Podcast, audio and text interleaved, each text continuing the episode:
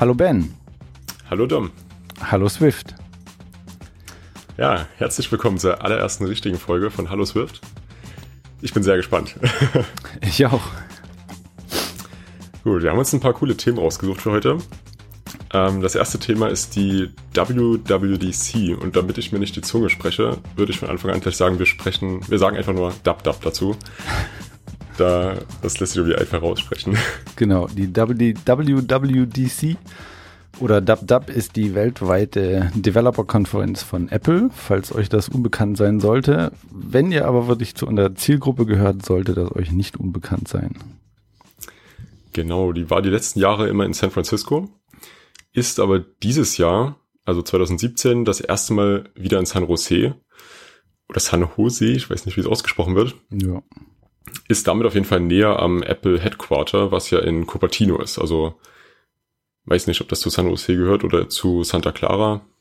Ist gefühlt alles eine Stadt da drüben. Ja, das ist irgendwie ein ganz großes Gebiet, wo alles zusammenhängt. Habe ich mir auf der Karte angeguckt.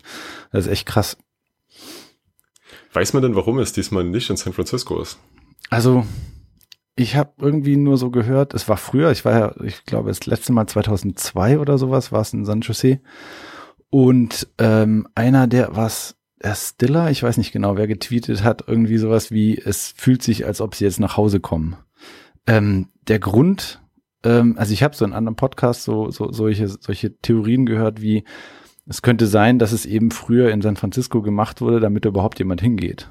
Ähm, und dieses Problem haben sie jetzt halt nicht mehr. Es ist seit Jahren binnen kürzester Zeit ausverkauft, beziehungsweise seit ein paar Jahren machen sie ja das mit der, mit der ähm, Lotterie, weil es eben sonst so unfair war, weil eben dann alle eben auf die Mail warten mussten, bis sie endlich an die Tastaturen gehen konnten und dann waren die Server down und so weiter. Ähm, das heißt, sie haben kein Problem mehr, dass sich keiner mehr dafür interessiert und vielleicht haben sie sich dann irgendwie gedacht, gehen wir zurück. Für Apple ist das natürlich toll, weil die Mitarbeiter von Apple müssen dann nicht so weit reisen und können vielleicht sogar zu Hause übernachten. Ja, das stimmt. Für alle anderen ist es nicht ganz so cool, denn in San Francisco ist natürlich mehr los. Also ich hatte ja das Glück, letztes Jahr ähm, da gewesen zu sein, in Anführungszeichen. Ich war bei der Altconf, kommen dann später noch dazu. Ähm, aber es war während der Woche einfach wahnsinnig viel los. Da kann ich mir momentan nicht vorstellen, wie das in der doch etwas ruhigeren Stadt San Jose sein wird. Wobei die ganzen Konferenzen, die sich um diese WWDC so gruppiert hatten, die sind auch umgezogen. Also zum Beispiel die Altconf ist auch in San Jose und ähm, ich glaube die LayersConf ist jetzt auch umgezogen. Ähm, das heißt, äh, irgendwie haben sich alle angepasst. Was ich sehr interessant finde, weil so eine Stadt, selbst eine große Stadt wie San Jose, kann ja nicht plötzlich ein Zentrum werden für lauter Konferenzen, die sich um diese WWDC gruppieren und so. Also ich, also würde gern mal Mäuschen spielen und mir an, angucken, wie das da aussieht, wenn da eine, eine Horde an, an Nerds reinläuft und, und äh, Dinge erleben will. Ja, das stimmt. Ähm, Apple bewirbt ja selber die anderen Konferenzen auch relativ stark auf der Seite. Also es gibt direkt auf developer.apple.com slash WWDC, muss ich es nochmal aussprechen, ähm, gibt es da direkt eine Übersichtsseite zur DubDub selber. Und da gibt es auch einen Link, Beyond WWDC. Und da sind die verschiedenen Konferenzen aufgeführt, die gleichzeitig oder nicht gleichzeitig und sind auch nicht alles Konferenzen, aber die Veranstaltungen, die ein bisschen größer sind, die jetzt schon geplant sind, die rundherum sein werden. Und ja. da sieht man auch ganz oben eine Karte und da ist ganz nett, das ist wirklich alles auf einem Fleck. Das, also finde ich sehr cool, dass die das machen. Also, dass sie quasi, ähm, also ich weiß nicht, früher, früher, das Apple, was ich früher kannte, hätte das nicht getan. Die hätten einfach gesagt, dab dab oder nix. Und wenn sie jetzt sagen, hier, das sind noch andere Sachen und wir wissen, es können nicht alle zur, zur dab dab kommen wegen der äh, begrenzten Ticketanzahl oder eben, eben, im Endeffekt ist es ja der, der Platz, der begrenzt ist dann finde ich das schon cool, wenn sie sagen, kommt trotzdem vorbei. Ähm, dann, dann habt ihr wenigstens Kontakt zu anderen Entwicklern und also eher halt so ein, so ein Happening daraus zu machen, finde ich sehr cool. Ja, das stimmt. Und ich glaube auch die Konferenzen, die da zeitgleich sind, die sind auch inhaltlich sehr wertvoll. Ist natürlich was anderes als DubDub, wo man eben die tatsächlichen Apple-Ingenieure um sich rum hat, mit denen man über alles reden kann. Ähm, aber man hat bei der Altconf zum Beispiel ist so eine richtig typische iOS-Konferenz, würde ich sagen. Es geht eben, man hat Vorträge, die natürlich im iOS-Universum selber spielen. Man hat aber auch Vorträge, die ein bisschen davon weggehen, die so ein bisschen sogenannte Meta-Talks sind. Also letztes Jahr war zum Beispiel ähm, Natasha the Robot mit dabei und die hatte einen Talk gehalten über sich selber als digitale Nomade. Ich hoffe, das ist jetzt nicht falsch übersetzt. Aber sie Nee, hat so das passt vorgestellt, okay, sie hat vorgestellt, wie sie selber eben durch die Welt reist und nicht an einem Ort arbeitet, sondern eben von überall aus arbeitet. Das ist ja eher weniger technisch, sondern mehr so ein Metatalk. Ja. Und großer Unterschied, die Altkunft ist kostenlos, wohingegen ein Ticket für die DubDub einfach mal 1600 Dollar kostet. Ja, großer Unterschied. Gerade für Indie-Entwickler. Sehr Ja. großer Unterschied. Wobei, also ich, ich weiß jetzt nicht genau, du warst da, du wirst das sagen können. Ich, ich vermute, das wird dann halt durch, durch äh, Werbepartner finanziert, weil irgendwoher muss das Geld ja kommen. Ähm, ja, zum Teil, natürlich, wie jede Konferenz. Zum anderen Teil gibt's aber auch sogenannte Sponsor-Tickets. Mit so einem war ich letztes Jahr auch da. Das hatte 300 Dollar gekostet. Weiß nicht, ob sich der Preis jetzt verändert hat. Aber für diese 300 Dollar hat man minimale Vorteile bekommen. Es war halt wirklich eher so ein Sponsoring, so ein, das hat auch einen speziellen Namen. Ich suche das mal nebenbei raus. Aber Okay. es war halt wirklich so ein, ich möchte bezahlen, einfach weil ich, weil ich kann und weil ich der Community helfen möchte. Ja, Hero also Supporter, ich, ja. ich, ich finde das cool, wenn sich, wenn, wenn sich sowas lohnt. Also wenn sich das, wenn solche Sponsoring-Tickets existieren und dann auch wirklich genutzt werden. Weil es gibt nun mal Leute, die können eben mehr dafür bezahlen, gerade Firmen, die können das ja alle absetzen und große Firmen, die sich leisten können, ihre Entwickler zur WWDC zu schicken, die können dann auch äh, einen Bruchteil des Geldes zur Alt Altconf äh, äh, rüberschieben, wenn eben kein Ticket mehr für den Entwickler da war. Also das finde ich schon, finde ich cool, wenn das so, wenn sowas funktioniert. Das stimmt, ja. Also ein Freund von mir, der war auch bei der Altkunft, den habe ich dort erst kennengelernt und der hatte auch ein Hero Supporter Ticket. Das hat er allerdings privat gekauft. Und ich glaube, also wenn ich es aus meiner Sicht sagen würde, ich glaube, das hat sich nicht gelohnt. Weil was man da tatsächlich hat, ist ein garantierter Sitzplatz, einen garantiert guten Sitz. Das war letztes Jahr in einem Kino direkt gegenüber vom Moscone Center, also da, wo die DubDub selber stattfand. Und innerhalb des Kinos waren natürlich auch begrenzte Plätze. Es waren, glaube ich, zwei Talks immer parallel und in einem anderen Kinosaal wurde noch die DubDub selber gestreamt, dass man sich die Talks anschauen kann. Und man hatte eben einen garantierten Sitzplatz als Hero Supporter. Aber es war auch sonst immer was frei und das ist ein Kino. Also man hat auch oben gute Sitzplätze, man muss da nicht ganz vorne oder in der Mitte sitzen. Ja. Ähm, das wurde gestreamt auf der Altconf. Gab es da nicht vorher irgendwie so Querelen mit Apple, die gesagt haben, nee, das geht nicht oder sowas? Stimmt, das war die Jahre davor. Ja, jetzt wo du sagst. Und dann, dann haben sie irgendwie doch zugelassen oder so. Irgendwie habe ich was in Erinnerung, dass der Apple sich äh, irgendwie arschig verhalten hat, weil sie streams ja selber. Also äh, ob da jetzt Leute zusammensitzen oder nicht, das kann ihnen ja egal sein. Stimmt. Weiß ich gar nicht mehr. Also ich kann mich dran erinnern, dass es da Probleme gab. Aber das, das Streamen und selber Streamen ist auch ein, ein sehr guter Punkt. Denn auch wenn man es nicht schafft, sich ein Ticket zu holen, kann man sich zumindest die ganzen Sessions live anschauen. Also nicht alle, aber die meisten.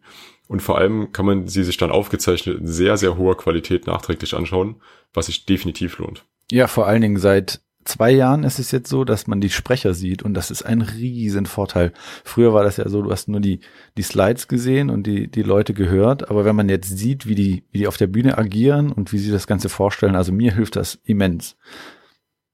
Ja, und die machen das auch richtig gut. Die kriegen ja vorher extra ein Training, wie man so einen richtigen Talk hält. Ja. Weil das sind, das sind ja auch nur Leute wie du und ich, die, die können das ja jetzt nicht unbedingt. Die Ja. sind jetzt nicht dafür geboren. Ja, stimmt. Aber also was ich so ein bisschen lustig finde, ist, man sieht, man sieht bei allen Sprechern dieses Tra Training. Also gerade in den letzten ein, zwei Jahren war es immer so, wenn sie Zahlen äh, gesagt haben, also es gibt zum Beispiel drei Gründe, warum ihr das machen solltet, dann halten die immer ganz seltsam ihre, ihre Hand in die Luft. Und das, also das machen alle. Deswegen glaube ich wirklich ka- kam das von diesem von dieser Forschung oder von diesem Training, dass man das irgendwie visualisieren soll oder so, keine Ahnung. Und das sieht so ein bisschen affig aus, weil man eben merkt, dass sie das gar nicht machen wollen. Hm. Aber Hab ich sonst, nicht drauf geachtet, aber aber sonst, also was ich auch super cool finde, ist eben diese Transkripte, die jetzt Apple zur Verfügung stellt. Früher war das mal ein, hat es jemand auf irgendeiner Webseite gemacht, eben diese ganze ähm, WWDC-Sessions ähm, transkribiert. Und jetzt macht das Apple selber. Das finde ich sehr cool. Ähm, so auch mit, mit also durchsuchbar und anklickbar. Also du, du suchst nach einem Begriff, dann findest du die Suchergebnisse, klickst du an und springst direkt an die Stelle in dem Video. Das ist äh, Gold wert. ja, auf jeden Fall. Also der Service, der das vorher gemacht hat, der heißt ASCII.wwdc.com und die gibt's auch tatsächlich immer noch. Also Apple hat die scheinbar nicht aufgekauft, sondern einfach gesnapchattet, wie man mittlerweile ja sagt. Ja. Und ähm, genau, die bieten tatsächlich äh, Transcripts, also den Text als tatsächlichen Text für die einzelnen Sessions an. Das ist sehr praktisch. Ich denke, es ist jetzt nicht nur praktisch für Leute, die taub sind zum Beispiel, die es nicht hören können, sondern auch für Leute, die es einfach, äh, die der englischen Sprache jetzt nicht so mächtig sind und es einfach gerne noch lesen würden nebenbei. Ja, vor allen Dingen dann ist einfach es, besser verstehen. also das, der, der große Vorteil ist, es ist durchsuchbar. Also Stimmt, du kannst einfach nach einem Begriff, äh, ich, ich mache das häufiger, wenn ich nicht genau weiß, wie das ging. Ich weiß aber, dass ich einen Talk dazu gesehen habe oder eine Session von der WWDC. Dann gehe ich einfach in die Sessions, die so ähnlich klingen, nach dem Titel und suche im Transkript, ob ich, ob ich die Stelle finde. Und das, das geht super. Und, und vorher ging das halt nicht. Da musstest du dann das ganze Video angucken, in der Hoffnung, dass es da dabei war. Findest du dann auch die Stelle im Video, wo genau diese Stelle in Text kommt? Genau, du, du suchst äh, in dem Transkript, gibst einfach einen Suchbegriff ein und er zeigt dir dann halt die Ergebnisse und die sind anklickbar und er springt dann an die Stelle im Video, wo das gesagt wurde. Na cool, das ist dadurch nochmal ein Upgrade zu dem vorherigen Service. Da hat man einfach nur in Anführungszeichen äh, den Text gehabt Genau. und konnte das nochmal nachlesen. Ja. Inklusive Lacher sehe ich gerade. Ja. Ja, ist gut. Ja, ähm, du hast dich ja, also Tickets, wir haben beide keine Tickets gekauft. Ähm, hast, Wir haben hast es auch beide nicht probiert. Genau, also ich ähm, habe und das, ja, erzähl du es mal. Ich, hab- ich habe es nicht probiert, ich wusste nicht, ob du, aber ähm, bei mir ist es ganz einfach, ich kriege das nicht bezahlt äh, von meiner Arbeit und äh, mir ist das zu teuer. Äh, also diese 1600, die man da an, an Apple ähm, zahlt, sind ja nur ein kleiner Teil von dem, was dann dann wirklich zusammenkommt. Also ich habe mal so geschätzt, 4.000 bis 5.000 Dollar wurden oder Euro würden da zusammenkommen. Und das ist mir einfach zu teuer. Ich würde schon gern mal hin, vor allen Dingen eben die Sessions. Also ich würde gern mal quasi irgendeinem Apple-Ingenieur meinen Code unter die Nase halten und sagen, sag mal, äh, mache ich da irgendwas falsch oder so? Und ähm, das, das würde ich mir angucken, aber die Sessions unbedingt will ich, also vielleicht die Keynote, aber ansonsten die, die Sessions selber, die sind jetzt nicht so interessant, die kann man sehr gut auch auf dem Video angucken. Ja, das denke ich mir auch. Ich glaube, das lohnt sich oft wirklich nicht drin zu sitzen und sich die Session anzuschauen, wenn man das auch auf dem zwölfstündigen Rückflug zum Beispiel machen könnte. Ja, genau. Ja, Unterhältst du dich lieber mit, mit interessanten Leuten, die du da kennengelernt hast. Auf jeden Fall, die Labs sind halt wirklich wichtig. Aber noch kurz zu dem äh, Part mit den Karten. Ich habe mich auch nicht beworben in der Lotterie. Ähm, mir ist es auch einfach zu teuer. Also ich krieg's auch nicht bezahlt. Das letztes Jahr war, ja, ich sag mal eine Ausnahme. Gerade das mit dem Hero Supporter Ticket, wie gesagt, hat es sich jetzt auch nicht so gelohnt. Und ich, also fünf, ich glaube, man kann auch günstiger als 5000 Euro kommen. Aber es ist dennoch sehr teuer. Also das Ticket kostet 1600. Wenn man einen guten Flug findet, ist man da bei 500, 600 dabei. Dann muss man da noch unterkommen und das ist die Bay Area. Es ist einfach unglaublich teuer dort. Ich glaube sogar gehört zu haben, dass San Francisco zumindest die teuerste Stadt der Welt ist. Und das verteilt sich ja um die ganze Bay Area. Die geht ja bis zu San Jose runter im Endeffekt. Ja. Aber das ist ja nur deswegen so teuer.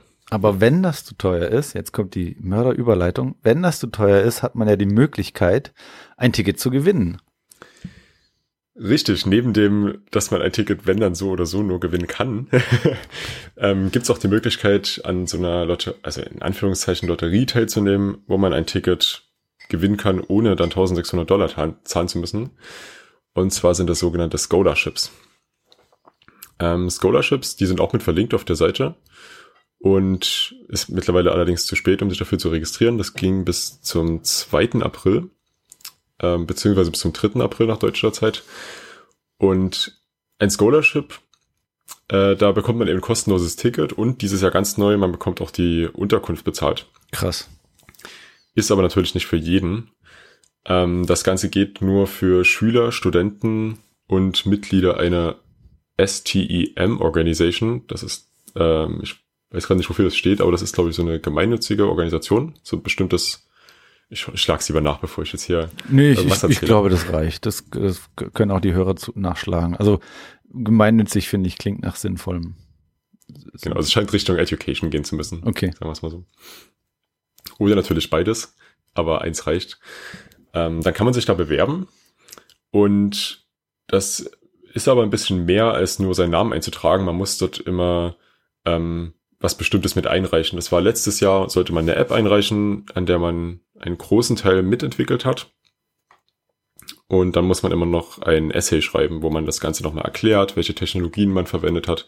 Weil Apple will natürlich, dass die, die eigenen Technologien möglichst stark verwendet werden. Und genau. Und bei der App, nochmal jetzt zu letztem Jahr, bei der App ähm, musste der Quelltext geschickt werden. Letztes Jahr nicht. Letztes okay. Jahr ging, letztes Jahr hatte gereicht, wenn man da den App Store Link hinschickt oder auch direkt einen IPA-File, also das, die App gepackaged. Mhm. Ähm, weil jetzt, man kann ja zum Beispiel auch eine Enterprise-App entwickelt haben. Und dann hatte das gereicht. Okay, cool. Und dieses Jahr? Dieses Jahr sollte man einen Swift Playground schreiben. Und äh, ich glaube, das ist so ein kleiner Stresstest von Apple gewesen, weil die Swift Playgrounds sind natürlich total cool. Also wer das nicht kennen sollte, ich denke, jeder von euch kennt das, aber das Swift Playground, da hat man die Möglichkeit, Swift-Code zu schreiben und den während des Schreibens mehr oder weniger ausführen zu lassen. Also der wird natürlich trotzdem kompiliert und dann erst ausgeführt. Das macht es auch relativ langsam, aber im Großen und Ganzen ist es trotzdem noch schneller, als ein komplettes App-Projekt aufzusetzen und das jedes Mal im Simulator auszuführen. Ja, also es ist eine nette Spielwiese. Also genauso wie der Name halt sagt, man geht da hin und kennt sich eben mit Swift oder eben mit irgendeiner API, die man ausprobieren möchte, noch nicht aus, packt das da rein und es ist sehr viel schneller und sehr viel mit, mit weniger Overhead verbunden, als jetzt eine App zu schreiben, die, um, um, um das auszuprobieren. Genau. Aber wenn man so ein Swift Playground für eine Scholarship-Bewerbung abgeben möchte, also bauen möchte, um die dann abzugeben, dann reicht natürlich eine kleine Spielerei nicht aus. Das heißt, das geht dann über den eigentlichen Sinn und Zweck eines Playgrounds im Sinne von Spielwiese ähm, drüber hinaus. Es geht dann mehr in so eine Richtung, dass man ein komplettes Projekt baut und in dem Playground selber dieses Projekt ausführt. Und da würde ich aber gerne noch über einen anderen Zweck von Swift Playgrounds reden und das sind die Swift Playground Books, denn es gibt auch Fachbücher, die als Swift Playground vertrieben werden. Ja. Und äh, fällt dir da ein Beispiel ein? Du hattest doch, glaube ich, vor einiger Zeit mal von einem erzählt. Genau, ähm, also was ich gerade im, oder jetzt gerade lese ich es nicht, weil ich was anderes lese, aber was ich mal angefangen habe, war ähm, Advanced Swift von den Leuten von Object.io. Ähm, das war, glaube ich, äh, Ole Begemann und ähm, Chris Althoff. Genau, und Airspeed Velocity hat bei der ersten Version noch mitgeschrieben. Der ist aber jetzt bei Apple, deswegen bei, der, bei dem Update hat er nicht mitgeschrieben. Ähm, und die haben ein, ähm, ein Buch äh, veröffentlicht. Das kann man auch auf, als Print kaufen oder, oder als PDF oder als ähm, Mobi oder sowas.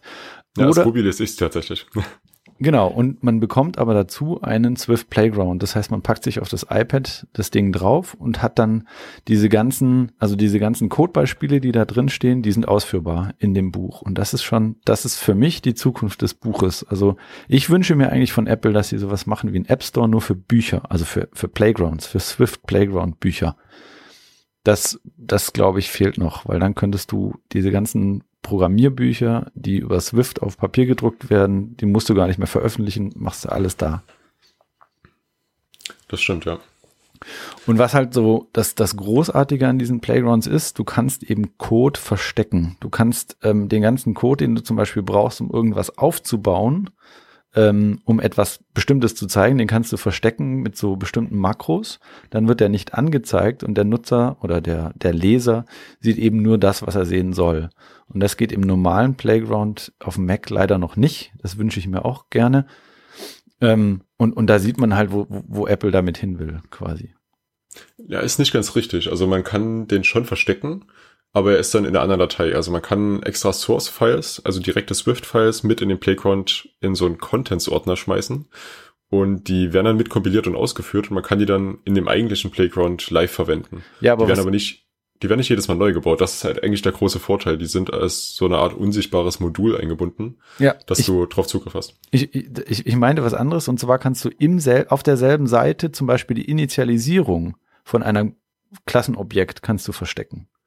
Ach so. Und das, das geht halt mit diesen Resources nicht, sondern du musst immer noch initialisieren. Sagen wir mal, du willst eine View bauen, ne? Und du willst die, ähm, die willst zeigen, wie man die Hintergrundcolor von der View setzt. Dann musst du dieses View bauen selber und auch das Anzeigen in dem Playground kannst du verstecken auf der Seite. Das sieht der, der Nutzer nicht und der sieht nur View.backgroundcolor und dann eben die, die, die, die Farbe. Und ah, das okay, ist, ich dachte, ja.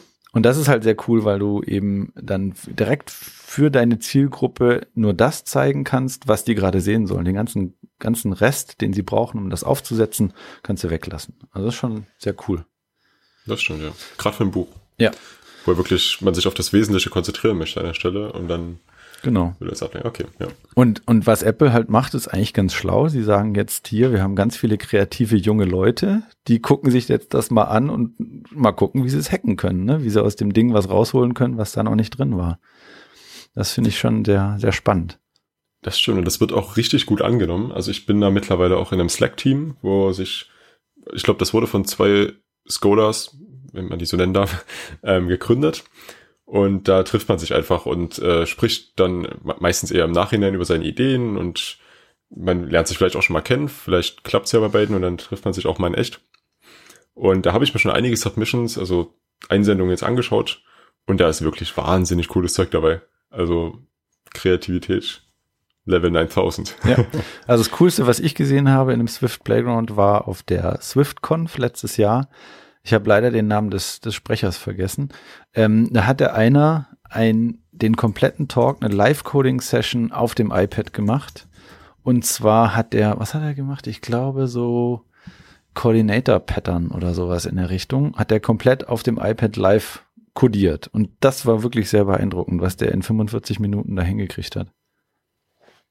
Und das Ganze lief dann halt als ähm, UI-Kit-View äh, in, in, in, dem, in dem Darstellungsfenster von dem Playground. Richtig, das kommt dazu. Für die Ausgabe hat man verschiedene Möglichkeiten. Man kann über Print einfach in der Konsole ausgeben. Die klappt man sich ein, wie in jedem Xcode-Projekt. Und ähm, man kann Views anzeigen, über, äh, wie du es gerade schon gesagt hast. Das dann im Assistant Editor hat man eine sogenannte Timeline. Da kann man dann eine Live-View reinpacken, die man auch dann bedienen kann. Wenn es zum Beispiel ein Table-View ist, dann kann man da auch richtig hin und her scrollen. Das wird, ähm, gerade wenn es eine UI-Table-View ist, von, von dem Simulator, also von einem iPad-Simulator, der da im Hintergrund läuft, alles gesteuert. Es gibt aber auch Mac-Playgrounds, wo man ähm, ja Mac-Komponenten verwendet. Da braucht man natürlich dann keinen Simulator, das ist dann eine native Komponente, die dargestellt wird. Ja, im Hintergrund läuft aber auch noch der Simulator. Es gibt, es gab manchmal so Fehler, wo man den gesehen hat.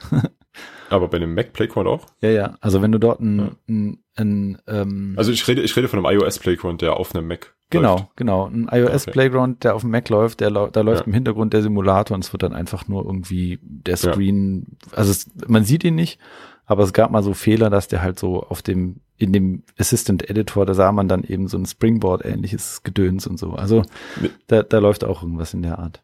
Also das, das ist mir tatsächlich sogar selber passiert. Ähm, also das ist sogar mittlerweile Standard, glaube ich. Ich habe das jetzt auf Xcode 8.3. Ich glaube, das war noch bevor der Bugfix jetzt rauskam, also bevor der 8.3.1. Und da hatte ich das Problem relativ oft. Da hatte ich okay. äh, an einer Stelle einen Crash in meinem Programm. Ich glaube, das war sogar richtig mit Fatal Error provoziert. Und da ist die App gecrashed und da war ich auch auf einmal am Homescreen von diesem Simulator. Ja. Den ich halt ganz normal bedienen konnte wie ein Simulator. ähm, was aber auch viel mehr war, ähm, ich hatte bei meinem Playground, wir auch gleich kurz zu besprechen, da äh, ist eine Texteingabe und wenn man da in die mit der Texteingabe anfängt, äh, in dem UI Text View, dann kommt die Tastatur rein. Ah ja. Das fand ich ein bisschen verwirrend, weil warum? ist ja, ja nicht notwendig. Ja. Aber ja. Genau, was hast du denn gemacht? Du hast dich ja quasi auf dieses Scholarship beworben. Ja, richtig. Ich habe selber lange überlegt, ob ich es mache, weil, wie du schon gesagt hast, es sind nicht nur die Ticketkosten und auch nicht nur die Unterkunftskosten, die da auf einen zukommen. Es ist der extrem teure Flug. Und außerdem muss man irgendwie noch von San Francisco runterkommen nach San Jose, weil die Flüge nach San Jose sogar noch teurer sind als nach San Francisco selber.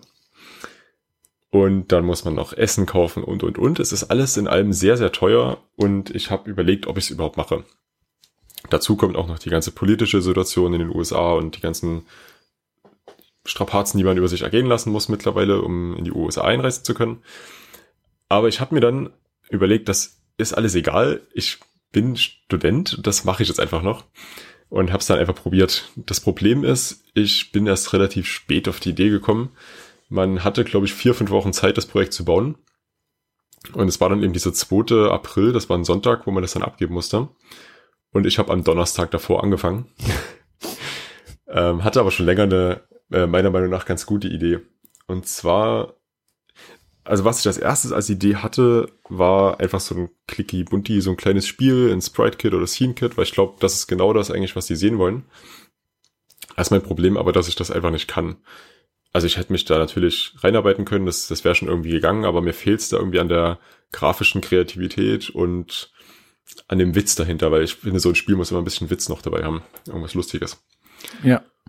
Und deswegen habe ich gedacht, ich mache irgendwas anderes, irgendwas in eine ganz andere Richtung, aber auch relativ kreativ, finde ich. Und zwar ähm, habe ich einen Teil des Swift-Compilers nachgebaut. In Swift, in einem Playground. Das heißt, man kann in der View, die live erzeugt wird, drin ein Swift-Code schreiben und der wird dann validiert. Der wird äh, mit einem Lexer ein Token zerlegt, dann wird Syntax-Highlighting draufgelegt und dann wird der noch geparsed und im Endeffekt sogar ausgeführt. Und zwar dadurch, dass der zu JavaScript kompiliert wird. Und JavaScript wird dann über JavaScript Core ausgeführt, was ein Framework ist von iOS. Sehr cool. Ich finde es wirklich sehr cool. Also ich, ich glaube genau, dass das ist, was Apple sucht, nämlich eben quasi die Grenzen von dem, was man sich so vorstellen kann, was man in dem Ding machen kann, zu sprengen. Und das ist, passt genau rein. Also ich, ich drücke dir alle Daumen, aber ich finde die Idee super. Danke. Also ich fand ja am Anfang, ich finde es auch immer noch total super, aber ich glaube, das passt halt mehr in eine App. Ich habe da mittlerweile auch eine App draus gebastelt. Da macht es einfach viel mehr Sinn. Gerade auf dem iPhone, auf dem iPad hat man ja einen richtigen Playground. Aber so auf dem iPhone, so unterwegs ein paar kleine Skripte schreiben und ausführen, ist total lustig. Ist ja. nicht, nicht mehr als das, weil es ist wirklich nur ein Teil der Sprache. Aber es ist ganz lustig. Aber ich bin mir nicht sicher, ob Apple das an der Stelle so unbedingt sehen wollte. Ich, es kann sein, dass sie halt wirklich mehr wollen, dass man diese Apple-eigenen Frameworks nutzt. Und bei mir, das ist jetzt ja wirklich eigentlich komplett selber gebaut. Hab da jetzt eigentlich nichts von Apple verwendet, außer eben JavaScript Core.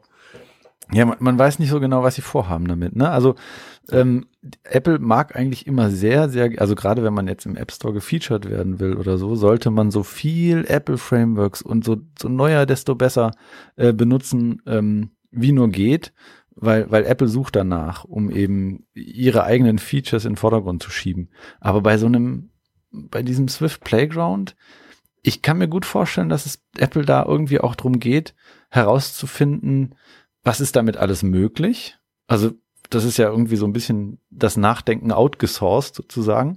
Ähm, und, und da sind so viele kreative Leute. Also ich habe ich hab irgendwo einen Tweet gesehen, da hat einer, ich glaube, ähm, das Mac-Betriebssystem 1.0 nachgebaut. Ja, das ähm, ist auch mein Favorit momentan. Ich und, hoffe, der gewinnt. Und, und der, ich, ich glaube, der war einen Monat dran oder sowas. Also wirklich krass, krasses Zeugs. Und das sind so, das hat auch keinen Nutzen, aber es ist halt einfach nur cool. Es ist einfach nur cool und das kannst du dir irgendwo hinkleben auf deine Webseite als Apple und sagen, guck mal, mit dem Swift Playground kannst du ein Betriebssystem bauen. Und so ein Zeug, also so irgendwie ich, ich kann mir vorstellen, dass es eher in die Richtung geht, dass es nicht um die Frameworks geht, sondern einfach darum geht, was ist mit dem Ding alles möglich? Und verdammt nochmal, es ist so viel möglich. Auf jeden Fall. Ja. Also ich würde mal kurz noch ein paar andere Beispiele erzählen, die ich so gelesen hatte. Ähm, zum Beispiel hat ein Freund von mir, der Bilal, der hat äh, ein neuronales Netz nachgebaut. Also nachgebaut, weil er das ähm, optisch einem existierenden Projekt nachempfunden hat, hat das aber sehr cool alles selber und dazu noch in einem Playground gemacht. Ähm, für die, die jetzt nicht so viel über neuronale Netze wissen, da geht es ganz viel um äh, Eingangsdaten, dann Training mit, mit ganz vielen Daten und ganz vielen Durchläufen und dann im Endeffekt Output, der rauskommt. Das heißt, was er gebastelt hat, man, man trainiert dieses neuronale Netz, indem man ähm, Symbole für Smileys malt. Also wenn man zum Beispiel einen lachenden Smiley hat, dann malt man eben so einen, so einen Halbkreis, der oben geöffnet ist, damit es eben so aussieht wie so ein Lächeln. Und dann verschiedene andere Smileys und dann trainiert er, ich glaube, mit 70.000 Trainingsdaten oder sogar 100.000. Es war richtig, richtig viel, was auf dem Playground auch ordentlich lange dauert. Und wenn es dann fertig ist, dann kann man einfach was hinmalen und das neuronale Netz erkennt, was man da gemalt hat. Das heißt, man hat verschiedene Smileys trainiert und man malt dann eben hin und er erkennt, was das für ein Smiley ist. Sehr cool. Das ist auch wirklich ein sehr cooles Projekt. Ja. Ähm, viele andere äh, ich habe auch gesehen, hat jemand so einen Side-Scroller gebaut, also so wie Super Mario damals auf dem Super Nintendo, wo man mit so einem Menschen einfach durch eine Welt durchrennt, alles natürlich schön in Sprite-Kit, ja, Sprite-Kit gemacht. Sah auch wunderschön aus, richtig cool. Ja, es ist ganz, ganz viel. Wirklich richtig cool geworden. Ja. Ich glaube, das bringt Apple auch wirklich sehr viel. Ähm, wie waren das letztes Mal? Wurden die veröffentlicht, die Sachen? Weil das ganze Zeugs würde ich gerne sehen. Ähm, also die meisten, gerade die ich jetzt alle genannt hatte, die haben YouTube-Videos über ihre Projekte gemacht. Und einige haben es auch Open Source gestellt. Ich habe mein Projekt auch Open Source gestellt. Ähm, Bilal hat seins heute auch Open Source gestellt, auch sehr cool. Und einige andere auch. Ich würde sagen, wir packen einfach mal ein paar von denen, die wir finden, mit in die Show Notes. Ja. Und dann kann sich das jeder mit anschauen. Lohnt sich auf jeden Fall. Ja. Mega kreativ. Ich finde es richtig gut, was da draus geworden ist. Ja, finde ich auch. Vor allen Dingen kann man dann vielleicht selber noch Inspiration kriegen, was man selber mal ausprobieren möchte. Auf jeden Fall. Ich glaube, einiges davon passt wirklich gut in der App. Also bei mir ist ja auch so, ich habe da jetzt eine App draus gebaut. Ich habe das danach jetzt auch noch ein bisschen weiterentwickelt. Und ich kann mir auch gut vorstellen, dass ich das irgendwann mal als ganz normale App raushaue und dann schaue, was passiert. Wir sind gespannt. okay, ähm, wollen wir so langsam mal zu den Picks kommen? Ähm, ich würde eine Sache noch kurz zur DubDub, Ja. Ähm, weil wir da noch nicht drüber gesprochen hatten. Ähm, Apple hat jetzt das erste Mal auch einen Code of Conduct definiert. Das hatten sie, glaube ich, vorher noch nicht gemacht. Ähm, Finde ich sehr cool. Geht vor allem darum, um halt Diversity, also verschiedene, also auch Minderheiten zum Beispiel, äh, einfach festzuhalten, dass alle, die hinkommen, gleich sind, dass jeder gleich behandelt wird, dass es egal ist, was man für eine Hautfarbe hat oder äh, was weiß ich, ob man in einem Rollstuhl sitzt oder ob man eine Frau ist oder ein Mann, das ist alles vollkommen egal. Und das finde ich gut, dass das festgehalten wird. Das ist mittlerweile auf Konferenzen ja mehr oder weniger Standard. Mhm. War bisher aber, glaube ich, noch nicht so bei der DubDub. Und was sie dieses Jahr das erste Mal tatsächlich haben, ähm, Childcare. Man kann einfach sein Kind mitnehmen und das dort abgeben und dann wird sich da um den Tag drum gekümmert, währenddessen man sich in den Labs und den Sessions vergnügt. Das ist super. Finde ich, Ja. finde ich auch super. Ja. Echt gut. Gut, ja. Picks. Ähm, genau, wir haben uns jeder ein bis zwei äh, GitHub-Projekte rausgesucht, die wir kurz highlighten wollen. Das muss jetzt nichts sein, was mit Swift zu tun hat. Das kann alles Mögliche sein. Und ja, fang du einfach mal an. Genau, also ich habe gepickt Tiny Constraints. Ähm, das Ding ist mir schon, also es ist ein, ein GitHub-Projekt. Ähm, das ist mir vor ein paar Monaten schon ähm, durch die Timeline gestolpert. Und das ist so ein, es gibt ja so ganz viele Frameworks oder ganz viele Projekte auf GitHub, die versuchen, Autolayouts ähm, angenehmer zu machen, Autolayout-Constraints ähm, ich bin normalerweise ein Freund, das alles selber zu bauen, aber bei Tiny Constraints sehe ich den Vorteil. Ähm, und der Vorteil ist, ähm, also worauf das optimiert wurde, ist, ähm, die Constraints-Erstellung so klein wie möglich zu machen. Das heißt, ein mehrzeilige ähm, ursprüngliche ein mehrzeiliger ursprünglicher Codeblock, der eben Constraints erzeugt, wird zu einem ganz kurzen kleinen Zeile, wo auch der Name schon sagt, was, was, was gemacht wird. Zum Beispiel, ähm, äh, Moment, ich muss mir gerade selber hier nochmal, genau, view.edges und dann wird eine andere View angegeben, äh, zu welchem, also zu der dann diese, diese Kanten ähm, äh, hingepinnt werden sollen und sowas. Und das ist halt brutal kurz und sagt trotzdem genau, was es macht. Und deswegen sehr cooles Framework. Ähm, mich hat es jetzt dazu inspiriert, das Ganze in Objective-C für mich selber nachzubauen, weil wir ein großes Objective-C-Projekt haben und da wollen wir wenig Swift-Code drin haben. Im Endeffekt wollen wir eigentlich den Swift-Code wieder rauskriegen, damit es wieder schneller, schneller kompiliert. Ähm, und das hat mich inspiriert, mal so ein bisschen drüber nachzudenken, wie wir sowas ähnliches in Objective-C nachbauen können. Also Tiny Constraints. Sieht ziemlich cool aus. Link dazu ist natürlich auch mit in den Show Notes. Ja. Okay, du hast ein Projekt dieses? Genau, genau, das war alles. Okay. Ähm, ich habe mir zwei Projekte rausgesucht und die haben beide nichts direkt mit Swift zu tun. Aber das eine vielleicht um die Ecke doch ein bisschen. Und zwar ist das Kotlin Native. Ähm, der eine oder andere hat Kotlin vielleicht schon mal gehört. Das ist eine Programmiersprache. Ähm, die kommt von JetBrains, also den Leuten, die App-Code unter anderem machen oder auch IntelliJ. Und Kotlin ist eine Sprache, die die selber entwickelt haben. Die läuft eigentlich in der ähm, JVM, also der Java Virtual Machine, quasi über Bytecode. Und Kotlin kann auch schon produktiv dazu genutzt werden, um Android-Code zu schreiben. Ähm, Kotlin selbst hat relativ viele Ähnlichkeiten zu Swift.